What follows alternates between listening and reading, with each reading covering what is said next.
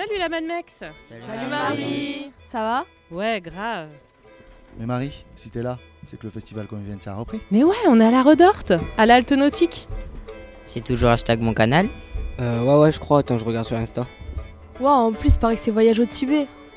Ouais, les voyages du monde, non? Musique du monde, il me semble, sur une péniche. Ouais, c'est toujours le tourmente. Et en plus, le capitaine, c'est toujours Sam. C'est toujours lui. Oh super, on pourra interviewer les artistes et le capitaine. Bah écoute Marie, si t'es d'accord, on déboule à la Redorte, on vient faire un tour sur le canal du Midi et on fait une interview improvisée. Mais attends, le canal du Midi, c'est mon patrimoine.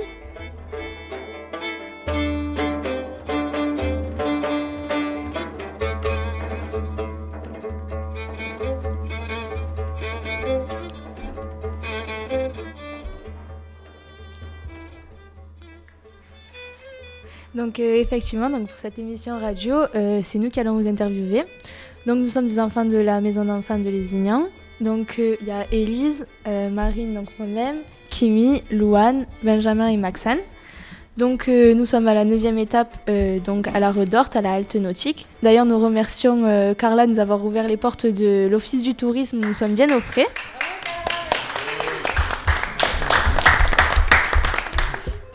Donc nous présentons l'émission sur euh, hashtag mon canal. Donc il s'agit de la 26e édition du festival Convivencia. Et donc euh, nous faisons une interview des artistes euh, du groupe qui va jouer ce soir à 21h30, je crois. Euh, donc euh, Kiabiulsa. Bonjour. Bonjour. Bonjour. Bonjour. Euh, Pouvez-vous vous présenter? Euh, je m'appelle Lobsang Chonjo, euh, je suis tibétain et ça fait 12 ans que j'habite à Valenciennes et je suis chanteur, musicien et le danseur de Kapulsa. Moi, je suis euh, Margot Liénard, donc je suis euh, violoniste. Dans Kabulsa, je joue du hardanger d'amour et du bouzouki, et je viens de Lille. Et moi, je m'appelle Julien Lahaye, je suis le persécutionniste de l'histoire et je suis un tibétain d'adoption, du coup, maintenant. Voilà. Comment est né le groupe et quel est le fil conducteur de votre connexion?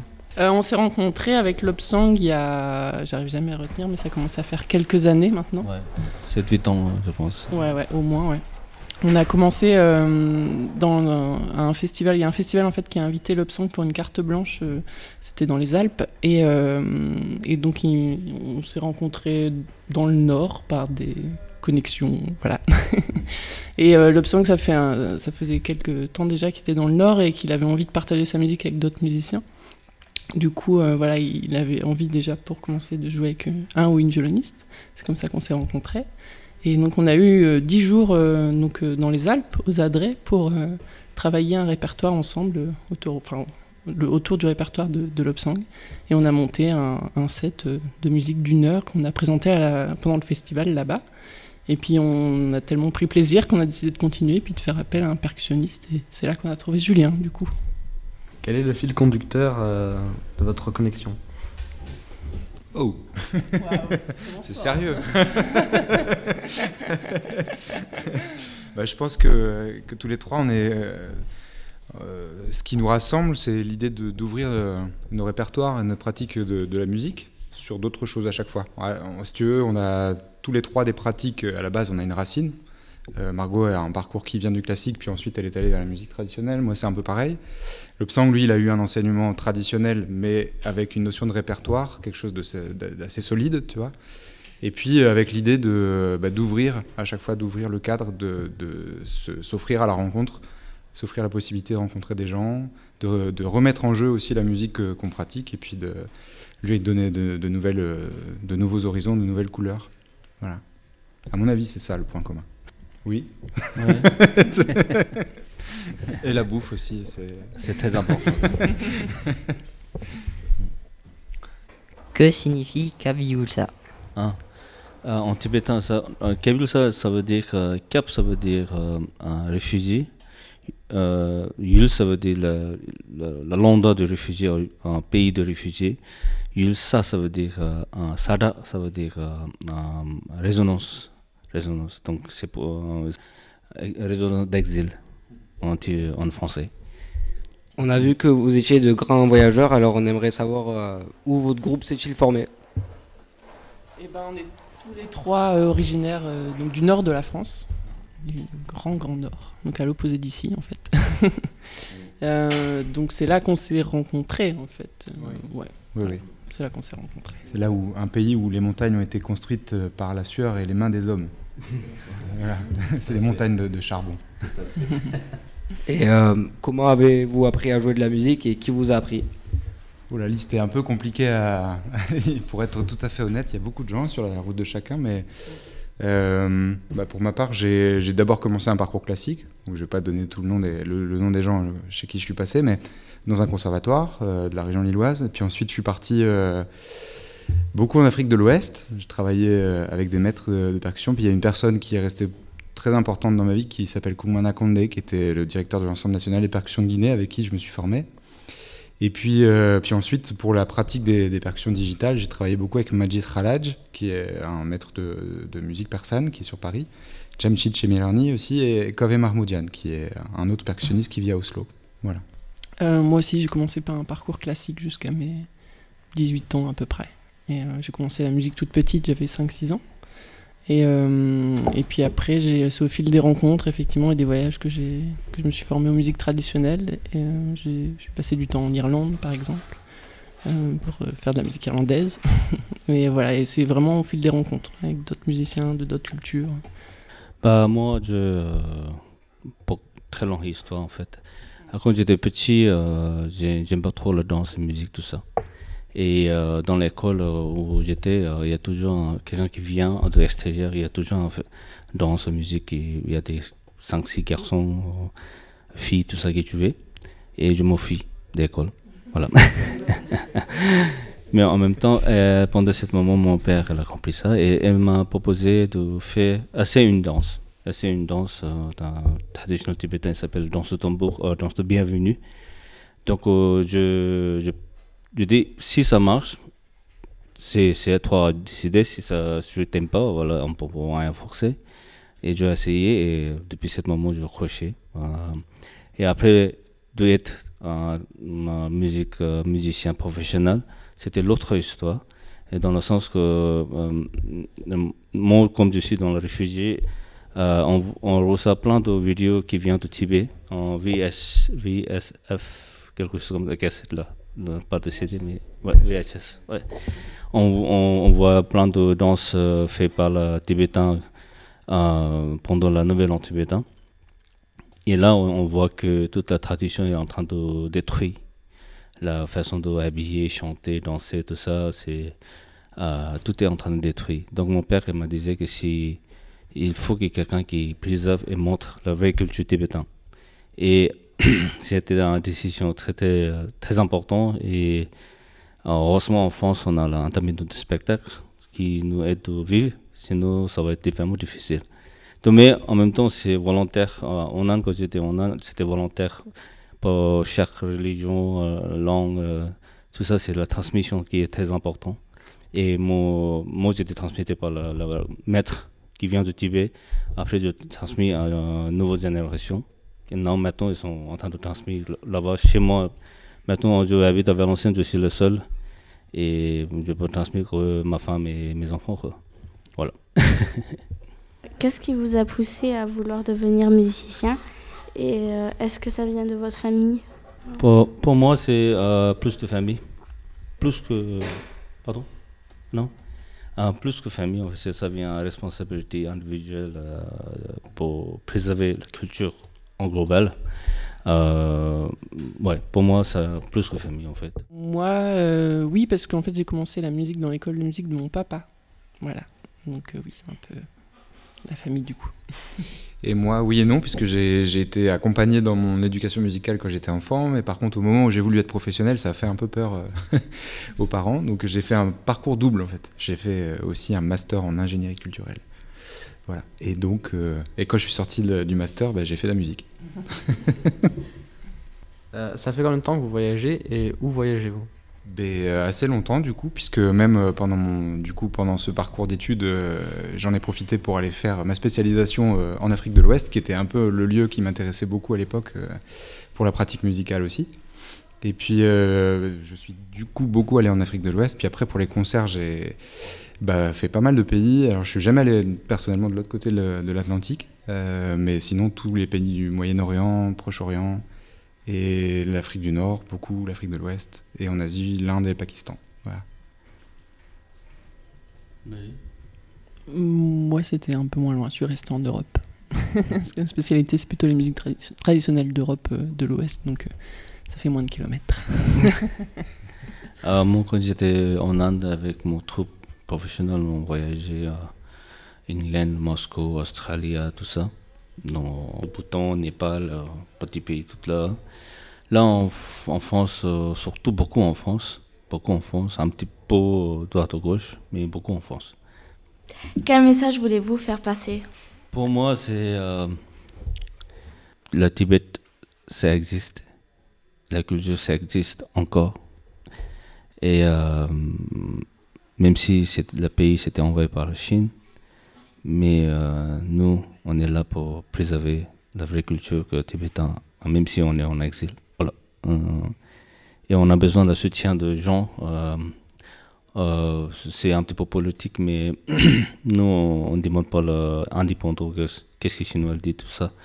On veut de rester, faire notre tour, manger notre tour. Voilà, euh, rester dans notre propre pays. Et voilà, c'est ça. Et peut-être que je peux compléter du coup, enfin en tout cas, ce qui me permet aussi de trouver ma place dans ce trio, par exemple, tu vois, en lien avec la question que tu viens de poser, c'est que évidemment, chez le Psang, quand il parle de la culture tibétaine, c'est très incarné, puisque il est, euh, il est né de parents tibétains et il porte la culture tibétaine. Pour, Margot et moi, c'est peut-être plus, euh, c'est ce que je disais tout à l'heure, peut-être plus l'idée d'ouvrir le cadre de nos, de nos goûts, en fait, de nos intérêts pour euh, d'abord les musiques qu'on pratique et puis la musique de l'autre, et voir un peu comment aussi euh, on peut aider à, porter aussi euh, un discours musical. Parce qu'une tradition, une tradition musicale, il y a deux solutions. Soit tu l'enfermes quelque part, euh, tu la figes, et ça en fait quelque, un objet un peu ethnomusicologique, soit elle est vivante. Et donc si elle est vivante, elle est en contact. Le monde d'aujourd'hui, il est, si on ne prend pas les périodes Covid en compte, normalement il est ouvert. Et on, rencontre, on se rencontre les uns les autres et on partage. Et en fait, une tradition vivante, nécessairement, elle se nourrit aussi de ces rencontres. Donc il y a un peu ça, quoi. Euh, votre groupe réunit plusieurs cultures. Comment créez-vous une culture commune Euh, pour moi, la musical, musique, c'est un- une culture. Euh, il n'y a pas langue, il n'y a pas la frontière. On peut passer, traverser n'importe où. Et euh, je pense, nous, trois, nous, on, nous créons notre propre culture, je peux dire. Après, c'est un équilibre entre les. C'est comme quand tu cuisines, tu vois. Tu peux prendre des choses qui viennent de différents continents. Euh, Je sais pas, la pomme de terre, la, la- patate douce avec le gingembre et puis d'autres choses, des épices. Si tu fais pas la bonne dose, ça peut, ça peut aussi trancher, ça peut jurer. Donc après, il y a un équilibre de couleurs, de timbres, etc. à trouver pour que ce qu'on appelle un peu fusion, tu vois, puisse, euh, puisse fonctionner. Donc ça, c'est une recherche. Après, c'est subjectif, c'est-à-dire que ça nous plaît à nous d'abord. Tu vois, on est en train de chercher pour nous aussi euh, l'endroit sur lequel on se sent bien, sur lequel on est content. Et puis quand on est bien, ben on le propose à entendre. Voilà. Pour voyager, il faut se déraciner, partir de chez soi. Quel événement a fait que vous êtes parti euh, du Tibet? Euh, non, moi, je suis jamais allé au Tibet. Euh, Je suis né en, en Inde, en, en nord-est de l'Inde. Mais mes, euh, mes, mes parents sont venus du Tibet en- en- pendant l'invasion chinoise. Et mon père, il était dans la résist- résistance, résistance euh, contre la chinoise. Et euh, moi, a essayé de demander, moi, avec mon père, on a essayé de demander la visa, mais on n'a pas eu la visa parce que mon père, il a envie de chercher ses familles s'ils sont toujours vivants, en prison, tout ça. et, euh, mais jamais eu cette occasion de partir là-bas et je ne sais pas euh, si j'ai encore mes familles là-bas ou pas. Et alors, on peut peut-être revenir sur euh, ce qu'on a failli aborder tout à l'heure. En fait, c'est quoi la situation du Tibet et- Euh, euh, maintenant, la situation du Tibet, euh, euh, ça n'a pas amélioré. Et voir le contexte, euh, à côté de la Tibet, il y a Ulgour, euh, qui est, c'est une communauté musulmane. Euh, maintenant, c'est c'est hyper grave là-bas. les Ouïghours Vous avez entendu parler? Des Ouïghours Ouais.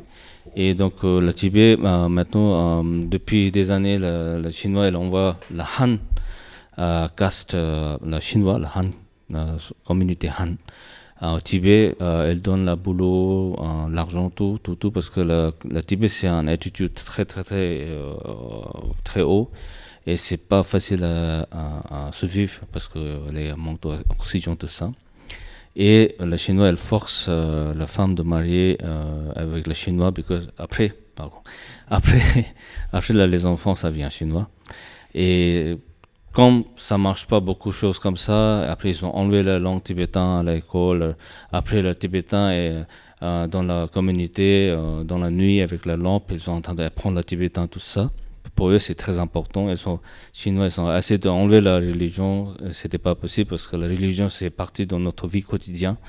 Après, maintenant, euh, là, récemment, euh, qu'est-ce qu'ils ont fait? Ils ont le- le- les enfants, à partir de 3 ans, ils sont enlevés euh, de ses parents, ils sont mis dans un camp, où, ils ont apprend la langue chinoise et la pro- pro- propagande chinoise. Donc euh, ça, c'est côté Tibet. Et maintenant, je peux pas dire que Tibet, c'est le seul pays qui souffre, mais aussi il y a des Ouïghours qui, sont dans la même situation. Il y a millions, millions, millions, millions de euh, Ouïghours qui sont dans leur centre de réhabilitation, entre guillemets, euh, euh, comment dire, apprendre la euh, propagande chinoise. Ils ont, donc il y a beaucoup de morts aussi. ils sont en train de détruire la mosquée, tout ça, voilà. Donc euh, c'est pas quelque chose euh, facile à diriger. ou Facile à attendre aussi, ça fait mal au cœur chaque fois on attend quelque chose comme ça. Ça fait combien de temps que ça dure en fait? Depuis quand il y a eu il y a cette il y a les Chinois qui qui le Tibet ma- on peut dire que ça vient de en 1950, 50, ils sont entrés au Tibet, mais 1959, euh, c'était le moment où le Dalai Lama fit le Tibet. Euh, pour les Chinois, c'était, euh, ils ont récupéré l'autre, l'autre pays. Pour, nous, c'est envoyé, Tibet, envoyé du Tibet par les Chinois. Donc ça fait 59, ça fait plus que 63, 3 ans, 3, 4 ans. ouais. Il y a des résistants toujours? Il y a toujours des Euh, là, on est dans la. On a la guide spirituelle, euh, on dit que euh, ça le Dalai Lama. C'est le moine qui, qui, qui nous suit, qui nous guide dans toute notre vie quotidienne. Euh, depuis, pour, par exemple, toutes mes cultures, j'ai appris toutes les cultures, tout ça dans une école créée par l'État indien pour le tibétain. Et donc, lui, elle dit que la non-violence, c'est très important. Euh, en plus, avec, contre le chinois, on ne peut jamais gagner la guerre parce que le chinois, c'est un pays très puissant. Donc euh, voilà, on est assez d'avoir un dialogue qui est très important. Elle dit tous les pays euh, du monde, s'il y a des conflits, euh, le dialogue, c'est très important qui de résoudre le problème en fait. Voilà. À quel âge est-on majeur au Tibet? Major au Tibet? Oui. Euh, Aujourd'hui, on peut dire ça, il y a des majors à 18 ans, tout ça. Avant, ça n'existait pas. Depuis petit, on travaille. Et euh, ouais. en fait, euh, quand on dit travail dans la maison, c'est. Euh, je peux garder un petit peu le regard de la- les enfants ici, mais au Tibet, le travail, c'est, ça vient du quotidien. En fait, euh, il n'y a pas quelque chose qui, qui nous choque, en fait. Tout le monde travaille mais dans la maison, pas euh, un métier Non, non, pas métier. Bah, À l'époque, on n'a pas ce type de vie. En fait, on était nomades. Euh, on vivait euh, normalement avec le, on poussait notre tour euh, nous-mêmes, tout ça. quoi. Donc, c'était pas quelque chose métier. On dit pour gagner de l'argent. Non, c'était pas ça. Je vais poser une question improvisée. Pourquoi avoir choisi la France pour venir Enfin, comme pays? Parce que j'aime bien les fromages. Non.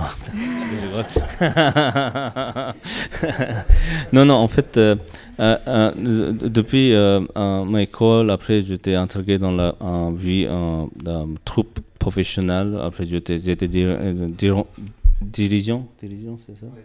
Di- di- ouais, en portugais. Après, j'étais aussi intégré dans l'opéra tibétain. Mais la- le truc, c'est que la, la- toute la danse, danse et musique tibétaine, c'est joué par plusieurs artistes. Et je suis venu en France, à Valenciennes, euh, il y a un festival il s'appelle euh, Résident du Monde euh, et Carrefour International, où euh, ils ont proposé un, artiste pour chaque deux pays, en fait, deux pays. Donc moi, j'étais choisi de Tibet, présenter le Tibet. Et pour moi, artistiquement, c'était vraiment très important comment je vais faire euh, tout seul sur la scène, machin. Et c'est comme ça que je suis venu plusieurs fois dans la vie et voilà, je suis installé comme ça. Pouvez-vous nous parler de tibétain? Pouvez-nous et pouvez-nous nous apprendre à dire bonjour en tibétain? Ah, ah, ça c'est Margot, c'est très bien ça. Margot, c'est mon étudiant maintenant. Tachidele. Tachi- Tachidele, ça veut dire euh, bonjour, bienvenue. euh. Ouais. Plein de trucs. C'est un souhait en fait. Je Si j'ai bien souhaite, compris, c'est un Tachidele. souhait, voilà. Souhait, ouais. Ah, c'est un souhait. C'est un souhait Maintenant, je- quand je verrai ma maîtresse, je dirais Tachidele. Par exemple, le bon, bonjour, si j'ai bien compris, je ne suis pas très euh, euh, intelligent comme ça, mais quand on attend bon jour, je vous, je vous souhaite une bonne journée. Et c'est c'est la même chose. Je vous souhaite une bonne, bonne vie, bonne tout. tout. J'ai une question. Vous parlez combien de langues? Euh, Jusqu'à maintenant, cinq langues. Oh, ok. Ouais. Euh, il y a des raisons. euh, dans le sens que tibétain, bien sûr. Euh, népali, parce que je suis dans la région pas loin de Népal. Et hindi, parce, que- je habite en Inde. Et euh, anglais, parce que c'était l'ancienne colonie anglaise, donc euh, on apprend anglais. Et un petit peu, chino- euh, un petit peu chinois, un petit peu français. Il allait dire ch'ti en fait. Ouais, j'étais- Et maintenant, maintenant euh, toutes mes copains me disent je suis tibétain. voilà.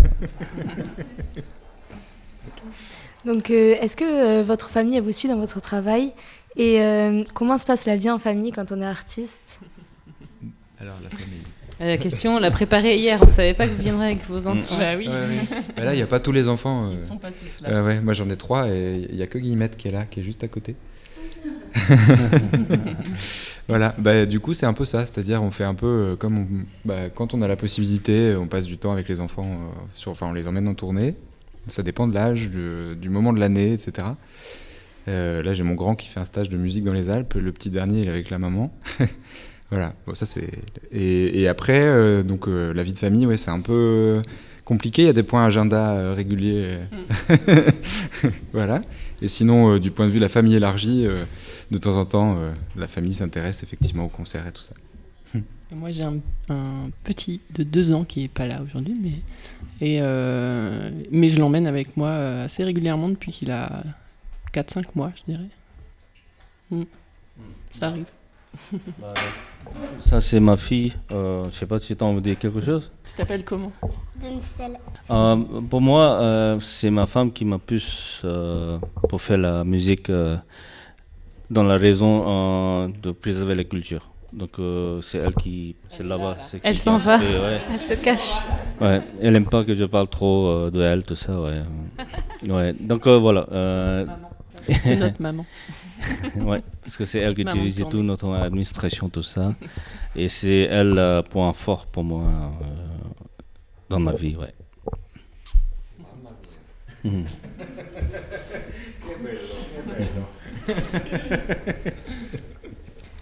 Quelle musique écoutez-vous en ce moment? Moi, c'est international. Euh, J'écoute euh, toute la musique parce que je pense, euh, quand j'étais né en Inde, vous connaissez Bollywood? Euh, Il y a tout, tout, tout. Il y a classique, moderne, tout, tout, tout. Après, euh, dans cette région, il y a des, pas mal de chrétiens, donc on écoute aussi la musique euh, rock euh, de l'Amérique, machin, tout ça. Moi, j'ai jamais eu cette cassette, machin. C'était dans le. Quand vous êtes en train de jeter la tour de cassette et euh, ramener la CD, et je récupérais l'ancien et je essayais d'écouter. Allez, vous, on est comme ça. Et moi, moi, ça m'intéresse tout type de musique, euh, rock, metal. Je me- moi, je suis OK pour tout. Bah euh, ouais, pareil, un peu de tout, donc euh, c'est difficile de, de dire euh, quelque chose de précis, mais euh, bah, déjà des musiques traditionnelles, ça c'est sûr, des musiques du monde. Et puis après, ouais, j'aime bien aussi l'électro. Voilà. Ouais. Et moi aussi, j'écoute euh, beaucoup de choses. Aussi parce que dans ma pratique de musicien, je suis, j'oscille entre de la, des projets en musique du monde, mais aussi dans d'autres, euh, d'autres domaines en fait, la musique contemporaine par exemple, la musique euh, ancienne. ce qu'on appelle enfin, la musique baroque, musique renaissance et autres.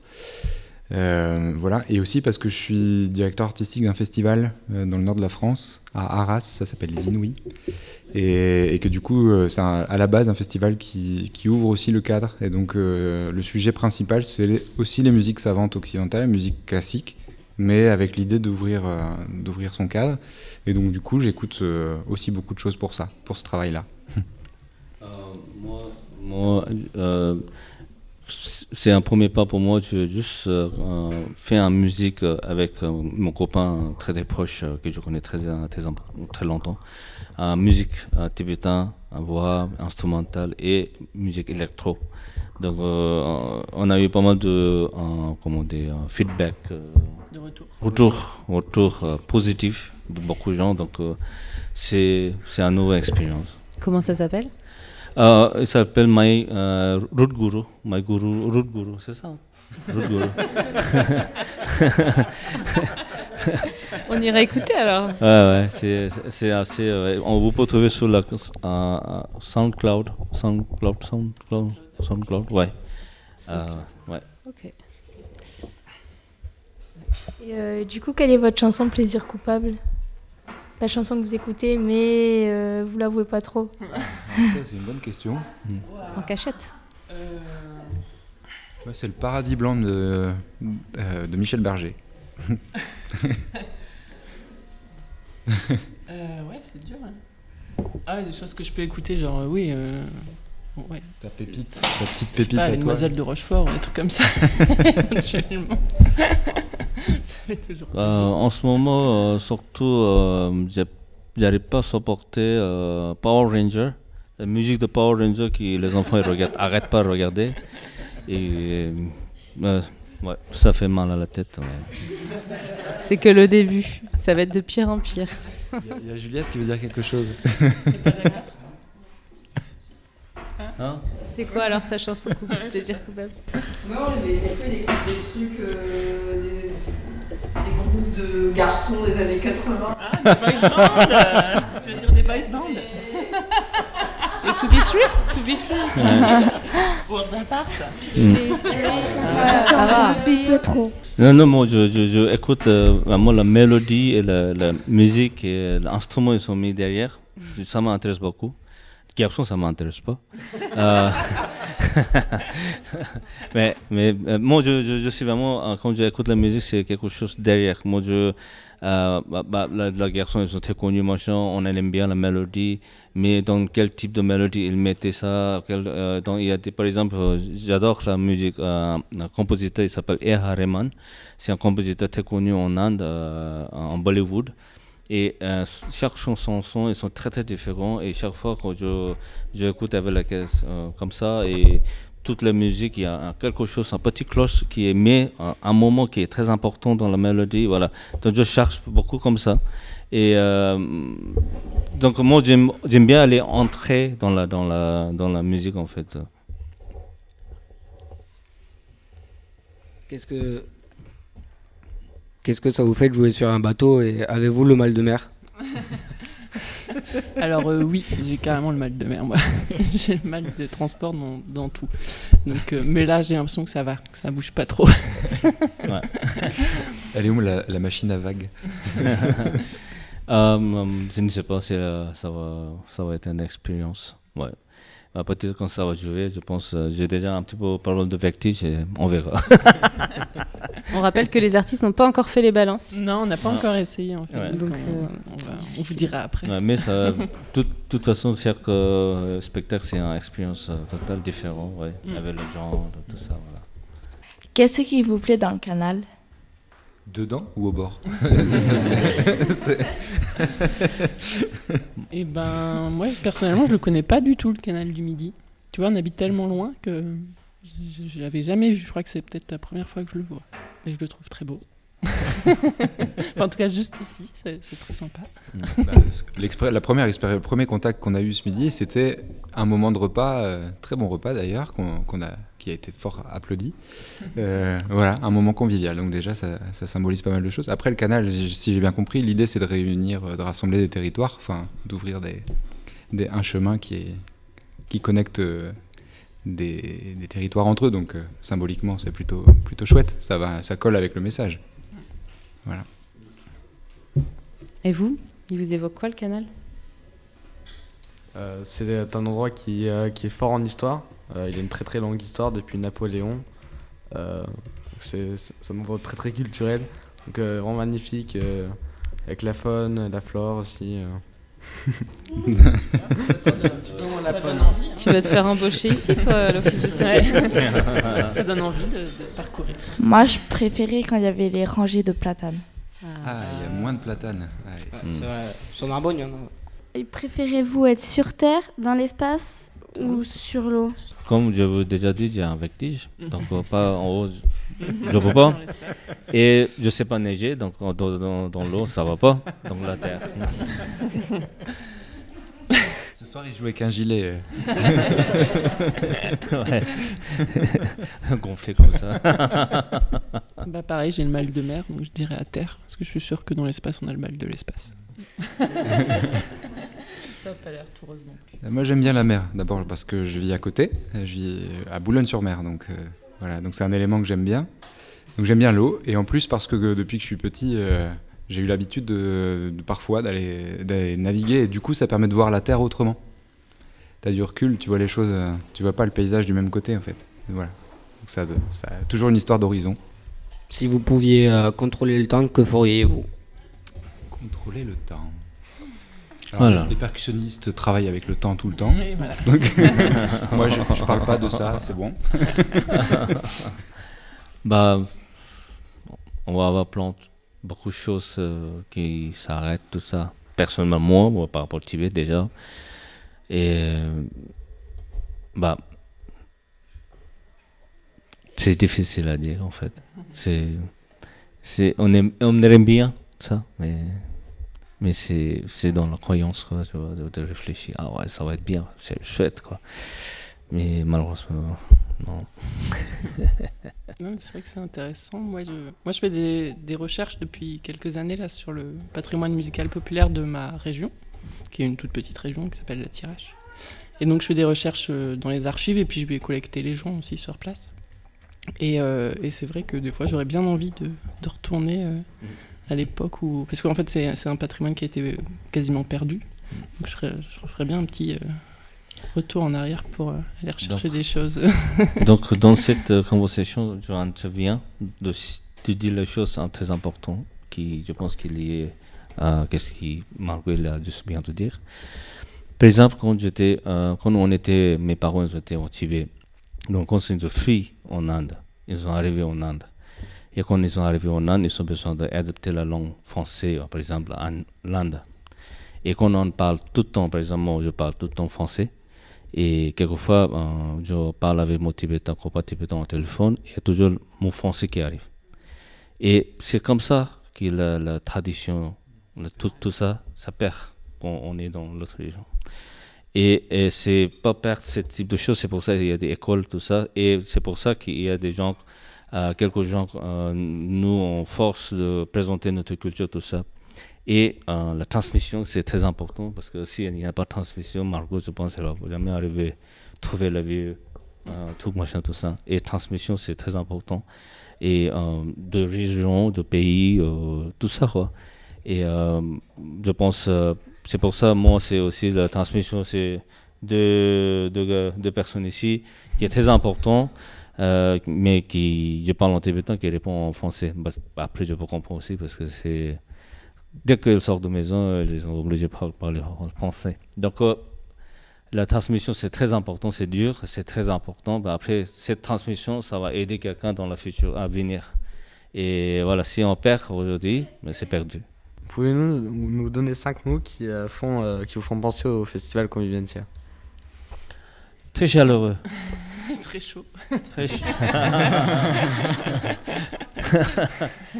Euh, moi, je vois l'équipe, ils sont hyper euh, intéressants. euh, J'aime bien par- passer temps avec eux, parler, tout ça, mais avec la chaleur, c'est pas possible. Et moi, j'aime bien ce soir, après le concert, tout ça, de parler avec les gens. Parce que moi, je trouve ils ont Ils ont, il, y a, il y a plein de choses à dire. Chaque personne, je vois qu'il y a des énergies, euh, envie de faire. Ouais. Et ça, ça nous euh, intéresse aussi. euh, Tu vois, et jouer pour eux, tout ça, c'est c'est bien motivé. Quoi. Et donc, ça, c'est chouette. Ouais. On n'est pas à 5 mots. Non, je veux dire. On a quand même répondu à la question. C'est cinq paragraphes avec vous. Voilà. vous avez des questions supplémentaires Oui. Euh, si vous aurez un pouvoir, ça serait lequel? Faire repousser les platanes. C'est bien, en vrai. C'est un beau pouvoir. Bah, du coup, je pense qu'on arrive à la fin de cette interview. Euh, en tout cas, ça a été très enrichissant, je pense, pour euh, chacun d'entre nous, parce qu'au moins on peut comprendre euh, les enjeux et les objectifs de votre musique, mais aussi bah, comment vous l'avez formée. En plus, c'était vachement chouette parce que bah, on a appris à vous connaître aussi un peu vous personnellement et pas que dans le groupe. Donc je sais pas ce qu'en pensent les autres. Si quelqu'un veut rajouter quelque chose. Je suis d'accord. Je suis d'accord aussi. Je suis d'accord aussi. Ouais. ouais. C'est- C'était très enrichissant. On valide. Ouais. Et très intéressant On a aussi. passé un bon moment Et aussi. très bien. Du coup, voilà. Merci beaucoup. Et, euh, Merci. Merci à vous. De rien. Merci les jeunes. et du coup, on voulait juste vous demander, est-ce que vous pensez que ce serait possible de jouer un petit quelque chose ou pas? Alors, Un petit air ou oui, il faut juste le temps qu'on s'accorde. Parce qu'on a plein de cordes. Et Bah. Juste par rapport aux balances, je sais Ah. pas quelle heure Ouais, c'est. Bah, je, veux, je veux chanter un petit opéra tibétain. Ah bah. Si vous voulez, je peux vous raconter l'histoire. Euh, L'opéra tibétain, c'était un fon- fondateur de l'opéra tibétain, il s'appelle Drutop Tangtong Gyabo. Drutop Tangtong Gyabo, c'est un saint, sainte, un moine qui, qui fait la méditation dans un cave dans- haut de la montagne. Après, il y a des rivières. Chaque fois qu'on est en train de faire la méditation, il, voit la gens qui fait la, la traverse la rivière, les gens qui fait le pèlerinage, le commerce, tout ça. Et pendant la mousson, on a, il y a des une saison mousson qui pleut comme un fou, et la, la, la rivière s'agrandit. Et il n'y en a pas l'autre moyen. Et ils sont traversés, quelquefois, les gens ils sont pris dans la vague, les animaux, pareil. Et donc, lui euh, a envie de faire quelque chose, construit un, un- un pont. Et pendant ce moment, elle a besoin plein de l'argent, et elle, elle a fait un plan de méditation comme il était dans très haut niveau euh, euh, spiritualité, euh. Euh, lui, il a fait un construit, il a demandé cinq euh, femmes, sœurs, de participer dans un, tour de danse qui raconte l'histoire. Donc, donc lui, il fait plein de méditation, elle, elle a plein de choses qui arrivent dans sa tête et qui elle a construit. On dit le- c'était il y a des connexions de spiritualité. Donc, elle a fait plein de textes différents. Et euh, donc, euh, cette euh, euh, opéra s'était construit. L'opéra en tibétain, il s'appelle Achil Hamu. Achil Hamu, ça veut dire, Hamu, ça veut dire déesse. Achi, ça veut dire sœur, grande sœur. Ils se donné la cinq femmes le nom Achil Hamu. Donc, c'est pour ça qu'ils sont connus. Donc, il y a pas mal de festivals, euh, opéra festival en, Inde. Et dans cette histoire, euh, c'est euh, le roi, reine, machin, tout ça. Et il y a des vilains, vilaines qui font la- n'importe quoi, qui euh, détruisent la réélection du roi, tout ça. Après, le personnage, il souffre beaucoup, beaucoup, beaucoup, beaucoup, beaucoup. Après, c'est ça comme, comme une histoire dans un film, tout ça. Et après, à la fin, la, la, la vilain qui va, qui va mourir, la, la- comment on dit, la bonne, bonne elle est gagnée et la mauvaise elle est morte, quelque chose comme ça. Et euh, dans cette histoire, et, euh, chaque fois on présente devant les gens, ça aussi un euh, apprentissage dans la philosophie bouddhiste. C'était pas par rapport au juste regarder dans la télé, c'est, on a besoin de jouer la- le personnage, chanter toute la journée. Normalement, cinq jours, quelquefois ça, a duré 3-4 jours, une histoire.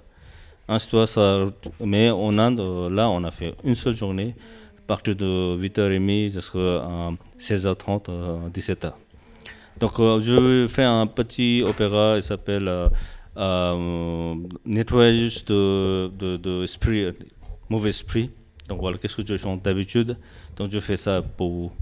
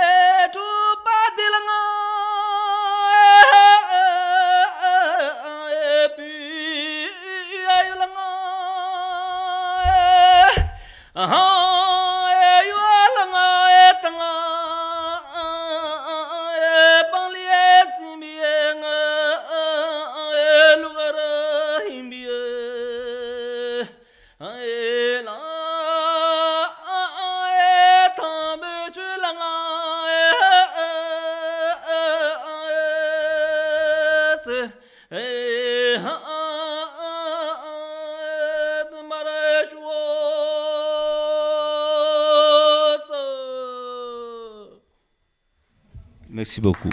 Franchement, c'est joli.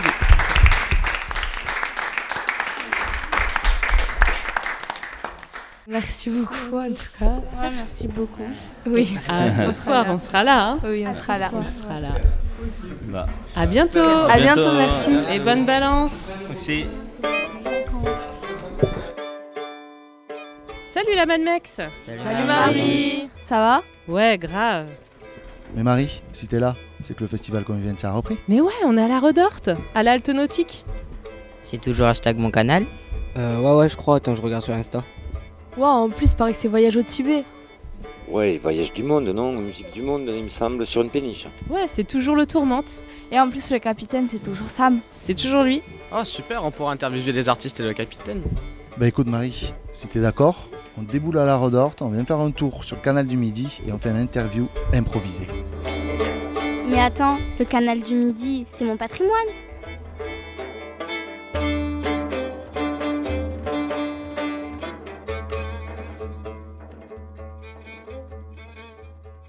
Euh, Rebonjour, donc euh, nous nous retrouvons pour la suite de l'émission radio hashtag mon canal à l'occasion donc de la 26e édition du festival Convivencia.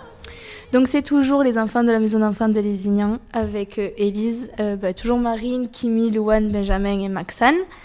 Euh, donc nous sommes toujours à la 9e étape de la Redorte à la Halte Nautique et cette fois-ci euh, donc nous allons interviewer euh, Étienne et Jean-Marc qui sont donc les capitaines de la péniche bah, après le groupe. Donc bonjour et pouvez-vous vous présenter? Bon, je vais commencer par me présenter. Donc, mon nom c'est Jean-Marc Samuel, mais tout le monde m'appelle Sam, voire Capitaine Sam, n'est-ce pas? J'ai un grade. Et donc, je suis le propriétaire euh, du Tourmente. Je le pilote, mais maintenant pas tout seul, puisque j'ai à côté de moi mon camarade Étienne, qui pilote euh, le bateau largement autant que moi, parce que moi, je suis maintenant beaucoup occupé sur le clavier de l'ordinateur comme euh, c'est la nouvelle forme de travail aujourd- aujourd'hui. Et donc je participe au festival Convivencia depuis 21 ans.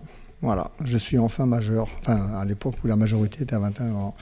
Et j'en profite pour dire que c'est la dernière année que je fais le festival en tant que capitaine du bateau, mais le bateau continue et il est repris euh, par ma fille Diane, qui va faire euh, donc la nouvelle capitaine du Tourmente.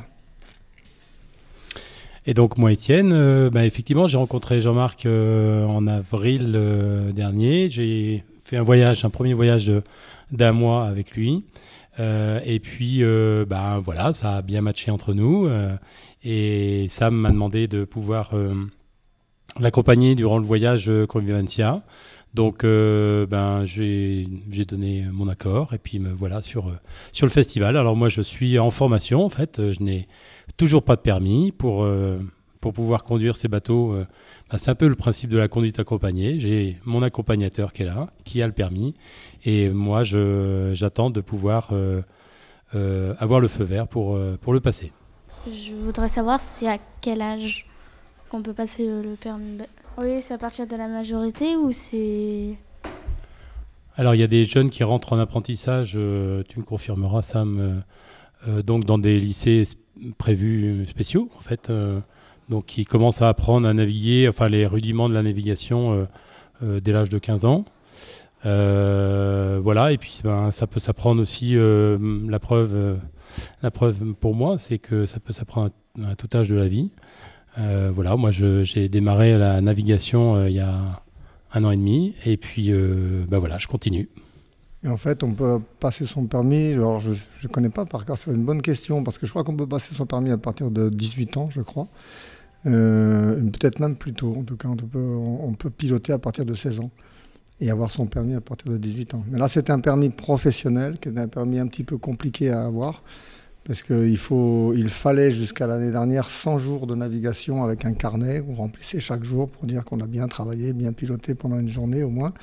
Et maintenant, là, les réglementations ont changé et je crois que c'est 540 jours, c'est ça? Mm. 540 jours de navigation accompagnée pour pouvoir passer le permis. Donc ça fait beaucoup, beaucoup, beaucoup de jours quand même. Comment avez-vous connu le festival?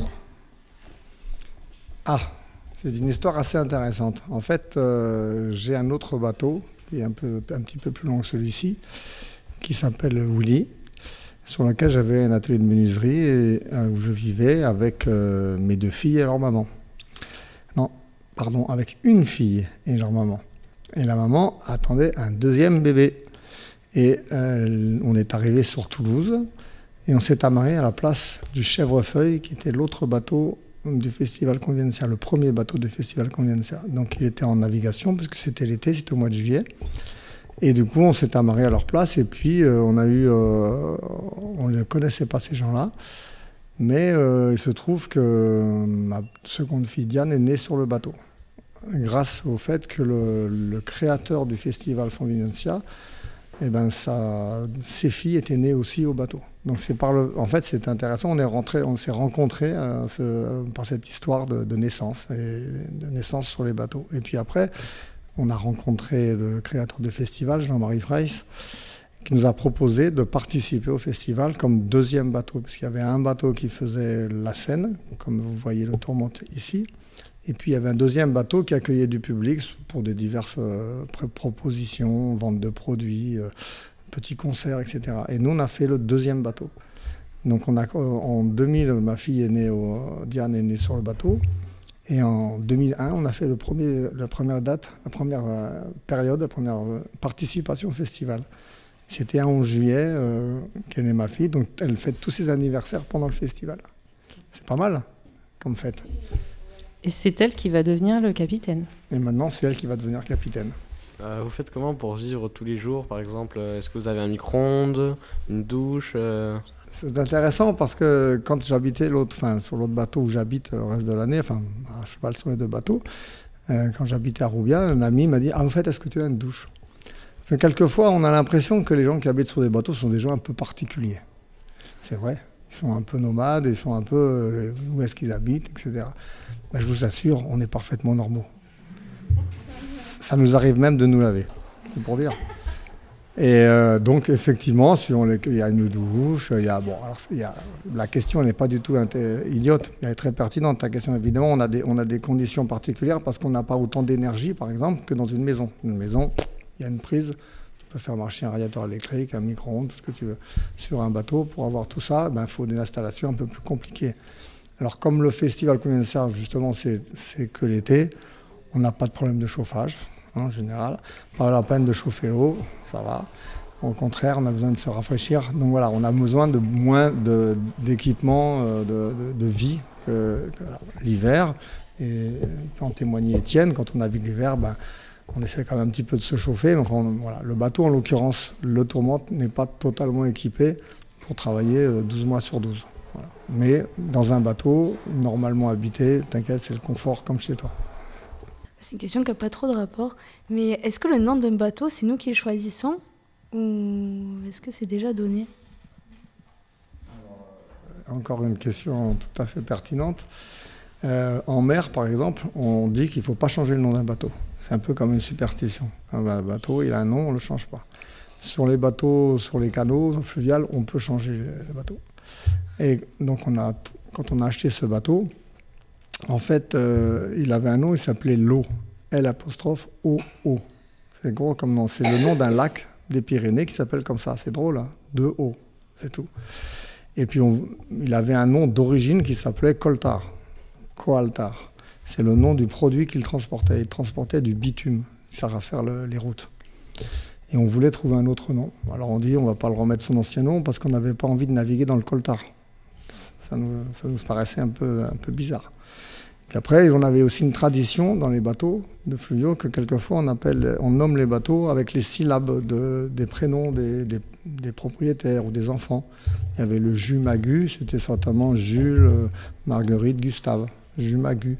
Ou le bol, c'était, euh, comment elle s'appelait Ce bol, c'était Bo- board et LE, je sais plus. Enfin, c'était voilà. Et puis nous, on s'appelait Samuel et Gava, alors ça faisait Sam Gave. Ah, on dit ça va pas, on va pas s'appeler Sam Gave. Alors finalement, on avait entendu parler de- du gars qui vendait le bateau. Il disait, euh, on lui avait proposé un prix, on avait une négociation. Ah, il faut que j'en parle à ma tourmente. Sa tourmente Ah, il voulait parler de sa femme. Alors voilà, du coup, on a dit on va l'appeler Tourmente. Parce qu'il y a des bateaux qui s'appellent euh, Tramontane, qui s'appellent euh, Mistral, etc. Donc on l'a appelé Tourmente. Il y a même un bateau qui s'appelle Storm, qui veut dire tempête. Donc voilà. Et il y en a un autre qui s'appelle Cataclysme. Là, ça, ça c'est le, top, ça. Voilà. Donc ça, Tourmente, c'est relativement calme à, à côté de ça, quoi. Voilà, donc en fait, voilà, c'est nous qui choisissons le nom du bateau. Mais c'est le tourmente, c'est pas la tourmente. Ah oui, alors le, le marinier, c'était sa tourmente, sa femme.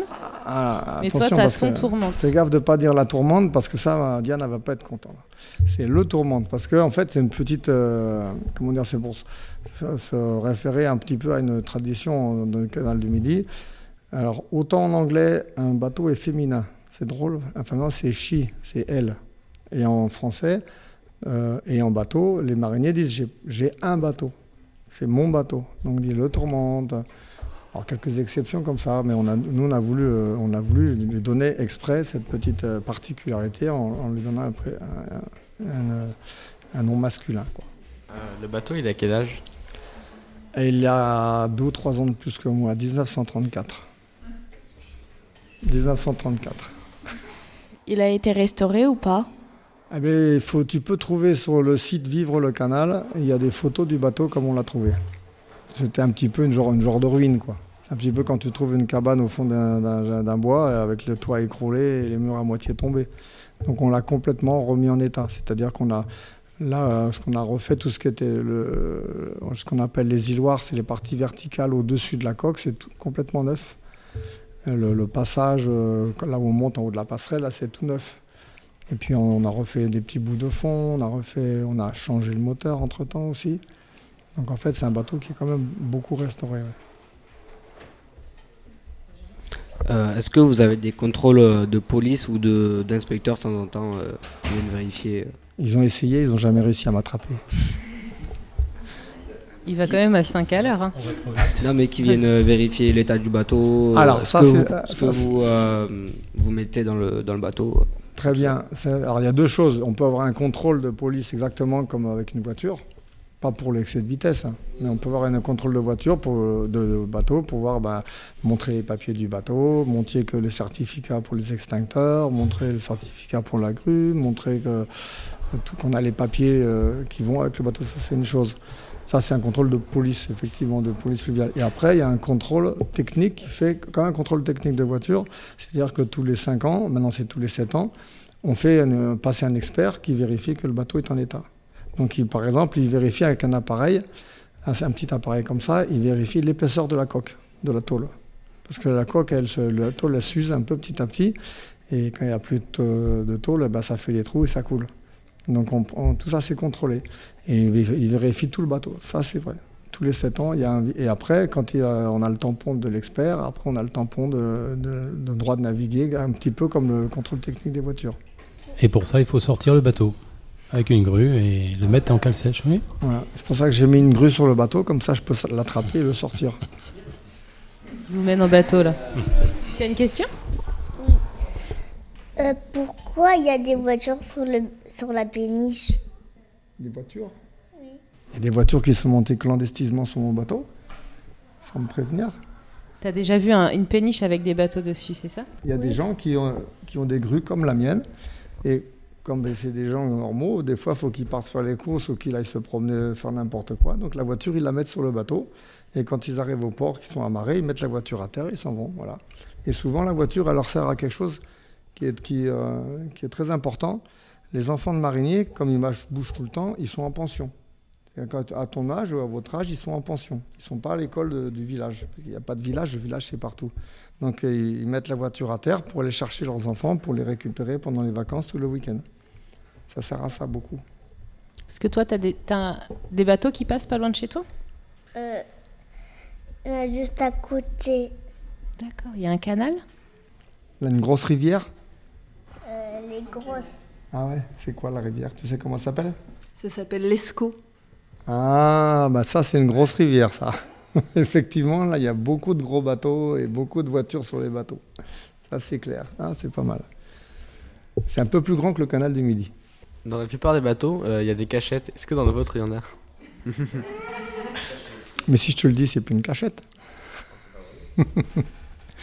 bon, oui, il y a des petits coins si on veut cacher quelque chose, mais bon, bon pas trop, c'est pas trop occupé.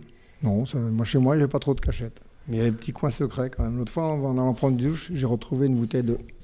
Quelqu'un l'avait cachée derrière la, la douche, mais c'est pas moi. hein. C'est pas des, c'est des trésors alors. Des fois. Euh, moi, j'avais une question pour Étienne. Du coup, euh, le permis bateau, 'fin, c'est euh, à terme le but, c'est d'avoir votre propre péniche?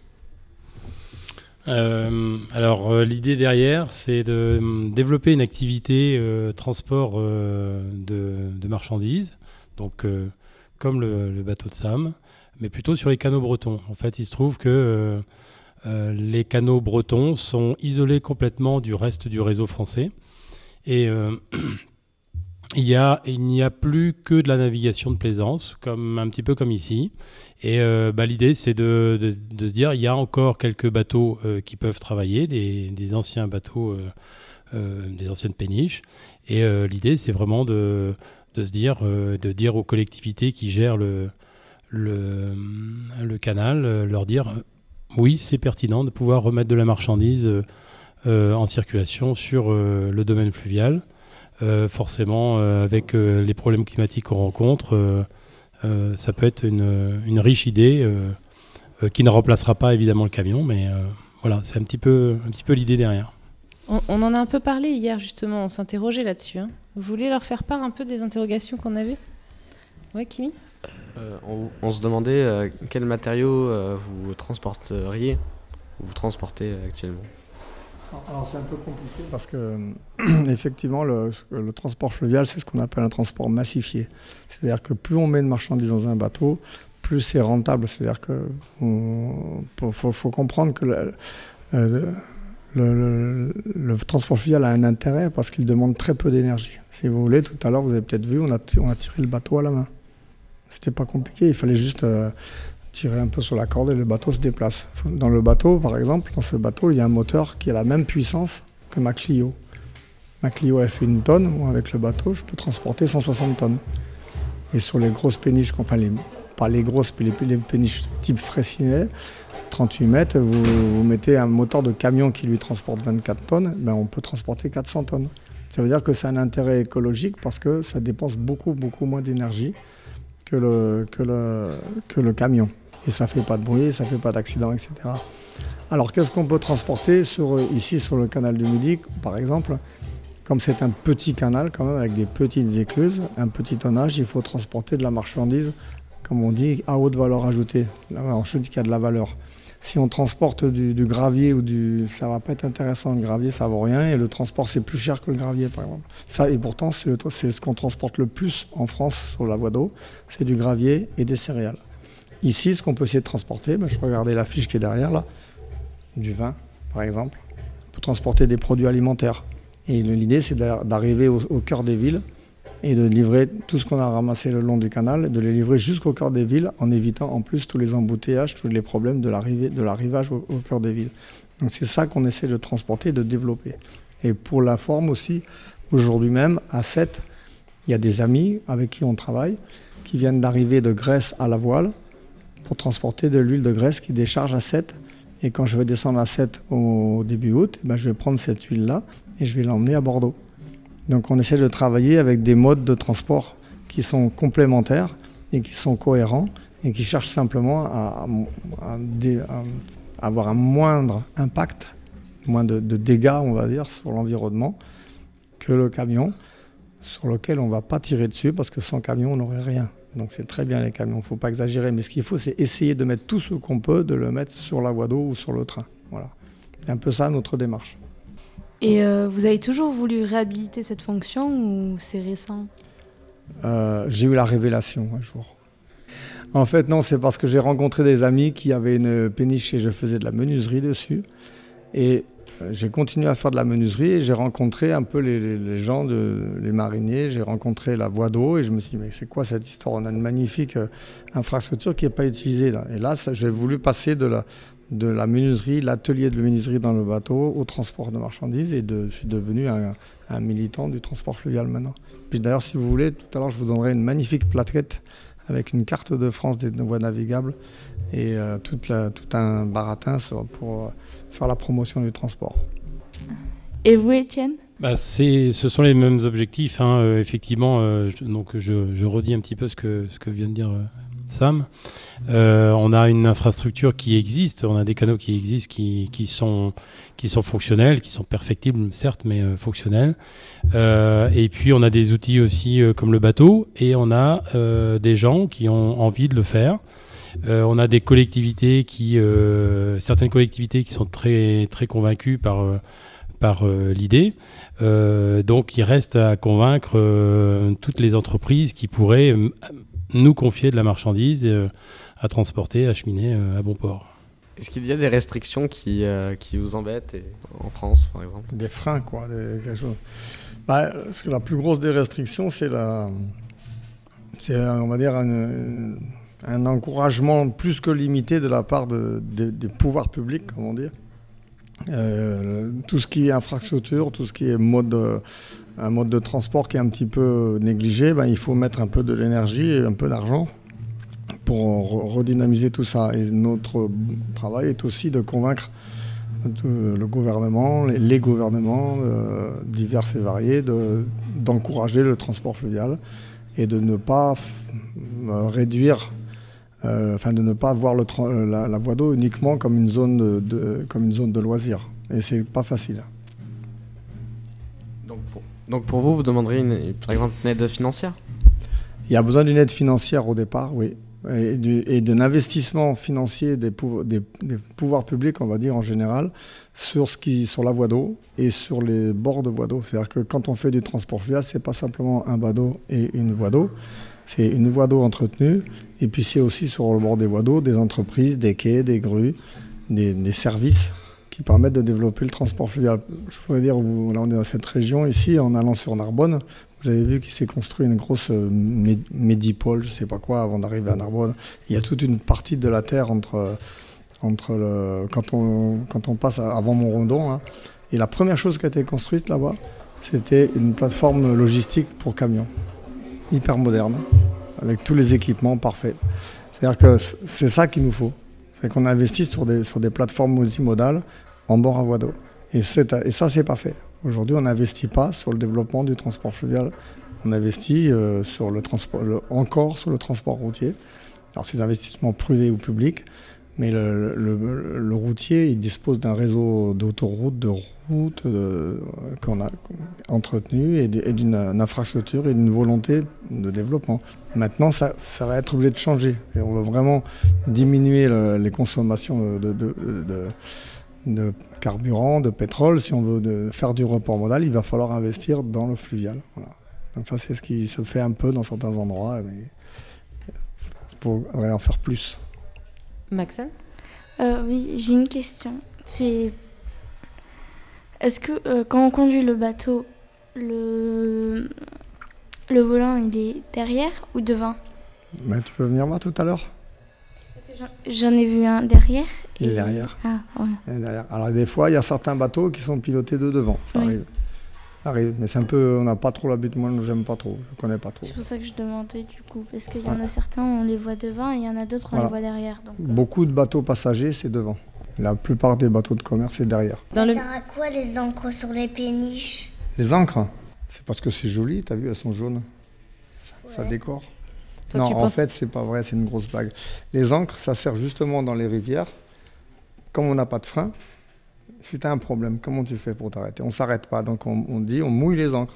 On les envoie au fond et les encres, elles accrochent au fond et le bateau, il s'arrête. Sinon, il s'en va, il continue, il va taper dans les autres bateaux ou dans les ponts ou n'importe quoi. Donc le- les encres servent à arrêter le bateau. Voilà. Guillemette, t'as une question? Euh, Est-ce que vous êtes déjà allé plus loin que la France? Alors, pas avec ce bateau, parce qu'il ne peut pas y aller, le pauvre, il est trop large. On lui a trop donné à manger quand il était petit, alors il fait trop large pour rentrer dans les écluses pour aller jusque dans le nord. Alors je suis déjà allé à Amsterdam, mais c'est il y a très longtemps, de Paris à Amsterdam. Euh, Donc avec les canaux, euh, euh, à travers la Belgique, la Hollande, et je suis allé jusqu'à Amsterdam. Ça, je le connais une fois, il y a très très longtemps. Mais tu pourrais aller livrer euh, du vin du sud-ouest chez eux, euh, sur la rivière, là? Tu Ah mais moi je, je ne pense... Alors mon autre bateau, lui, il peut monter de là. Je pense que j'en- j'envisage de faire un voyage jusqu'en Belgique chargé de vin. Bah voilà. Pour aller vendre du vin à Bruxelles ou euh, quelque part là. Je- T'as une question? Vous me donnez votre adresse? Euh, vous avez un autre bateau, est-ce que vous pouvez aller plus loin avec l'autre? Ouais. Il est juste large comme il faut. D'accord. Donc je peux monter là-haut, je peux aller jusqu'à Moscou. Ah non, j'y vais pas à Moscou, non, non, non. Tu pourrais. J'aurais pu. T'aurais pu. Qui avait une question? Oui. Euh, comment vous faites le plein d'essence du bateau? Ah bah c'est pas compliqué, là c'est un camion, clairement. On appelle et il vient nous livrer là où on est. Voilà. C'est parce qu'il n'y a pas de... Ici, il n'y en a pas. Alors après, il y en a... euh, Il y a un endroit sur Arles, il y a un endroit sur euh, Lyon, deux endroits sur Lyon pour- où on peut s'amarrer, paf, et on peut, on peut se servir. Mais ici, il n'y a pas assez de navigation pour avoir un, un- un lieu pour se, pour se ravitailler. Quoi. Il y en a quelques petits pour les petits bateaux, mais c'est pas le même produit et c'est c'est pas pour nous. Donc là, on fait rentrer euh, 1000 litres à peu près. Du coup, comment vous faites euh, par rapport à la, la hausse des prix euh, pour le, pour le pétrole? Bah, ça fait mal. bah, c'est simple. Normalement, il faut répercuter le prix sur le prix de location du bateau. Pour dire, là, je loue le bateau à Convivencia, il faut augmenter les ou n'importe quoi d'autre, il faut augmenter les prix. Et c'est pas facile si, euh, si on augmente trop les prix, après on peut plus vendre sa prestation. euh, donc voilà, c'est comme tout le monde, hein, c'est un vrai problème.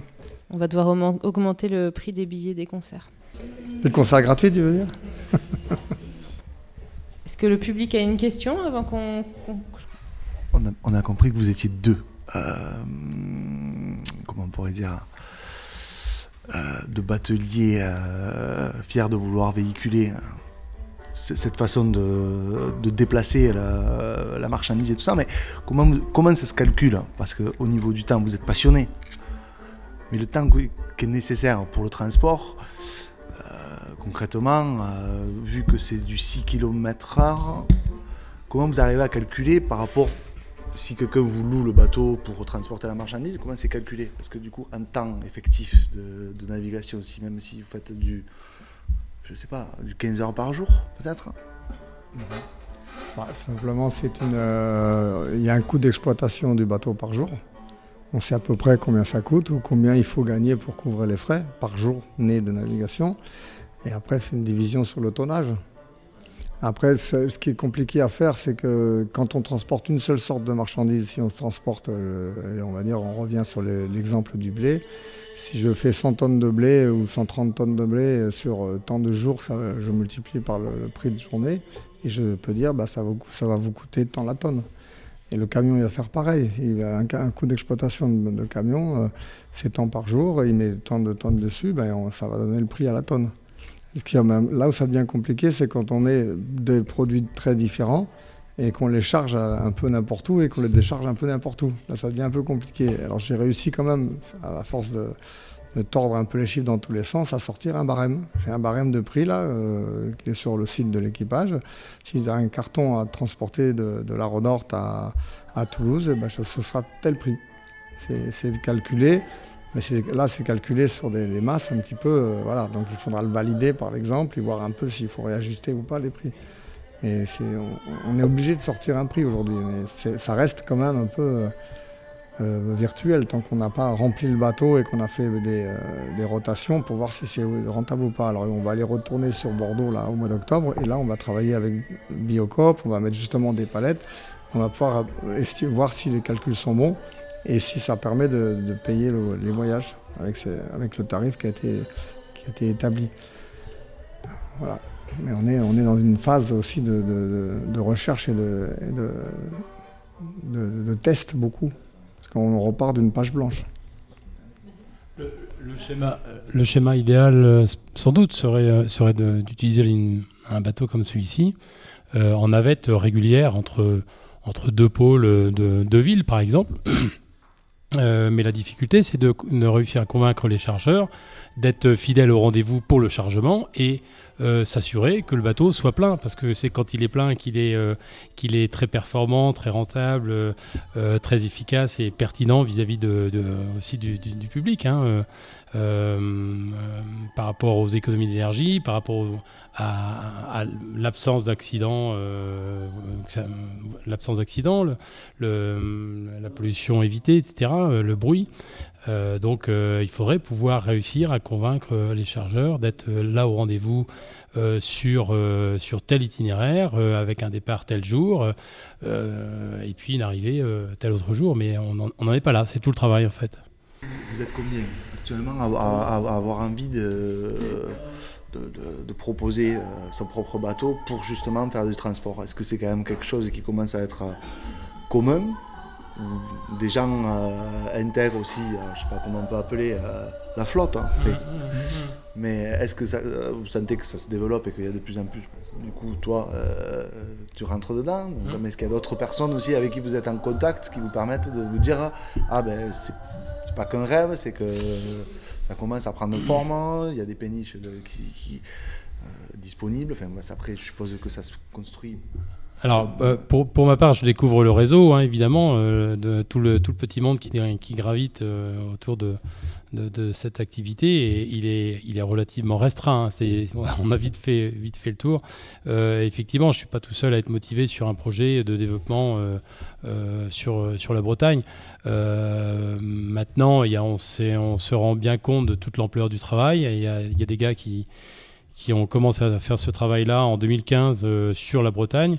Euh, et puis qui se sont cassés les dents. Euh, bon, mais peut-être qu'ils étaient trop tôt. Voilà, peut-être que c'est le bon moment maintenant, peut-être que euh, moi j'arrive pas forcément, enfin avec, avec mes amis, on n'arrive pas encore forcément au bon moment, mais on va, on va essayer, puis, on va essayer de faire avancer le chemin public. Ça reste une activité une activité euh, à la marge, mais vers laquelle euh, il faut qu'on tende tous. Euh, c'est-à-dire que quand on, passe nos commandes sur Internet, etc., il faut qu'on pense à comment sont acheminés tous les produits qu'on commande. et se dire, ben voilà, est-ce que, est-ce que ça va venir en camion Est-ce que ça va venir... et qu'est-ce que je suis prêt, moi, à, faire pour soutenir de, de tels projets? Alors, on a une question à côté de Sam, jeune homme. Euh, vous êtes sur un bateau, il y a, des animaux à l'intérieur et vous bousculent des fois. Alors comme animal à l'intérieur, à part, à, part les gens de Convencia, euh, si j'ai un chat aussi sur mon bateau. Tu as vu des animaux là Qui montaient, et qui descendaient du bateau? Euh, Non. Tu as déjà vu un cirque peut-être? Transporté sur un bateau Le bateau, c'est pas l'arche de Noé. Hein. À l'époque, il y avait des, les mariniers, certains bateaux avaient leurs chevaux dans le bateau. Et le bateau, il, débarquait le cheval le matin, qui tirait le bateau, et il le refaisait monter dedans le, le bateau la nuit. et puis il y avait, des poules et des lapins, ça arrivait aussi. Ça se fait plus trop maintenant. Parmi les dernières questions, juste, euh, comment juste la vie familiale elle s'organise sur un bateau? Parce que c'est compliqué. Enfin, il n'y a pas autant d'espace que sur une maison. Enfin... Il y a effectivement une autre manière de, de vivre. Et surtout quand tu as une famille avec plusieurs enfants, bon, on est, il faut faire attention, mais comme sur un bateau de mer, on ne se déplace pas pareil que dans une maison, on, se déplace moins certainement. Donc il faut s'adapter effectivement à un, lieu petit et, assez restreint. C'est vraiment une, un petit foyer avec euh, bon,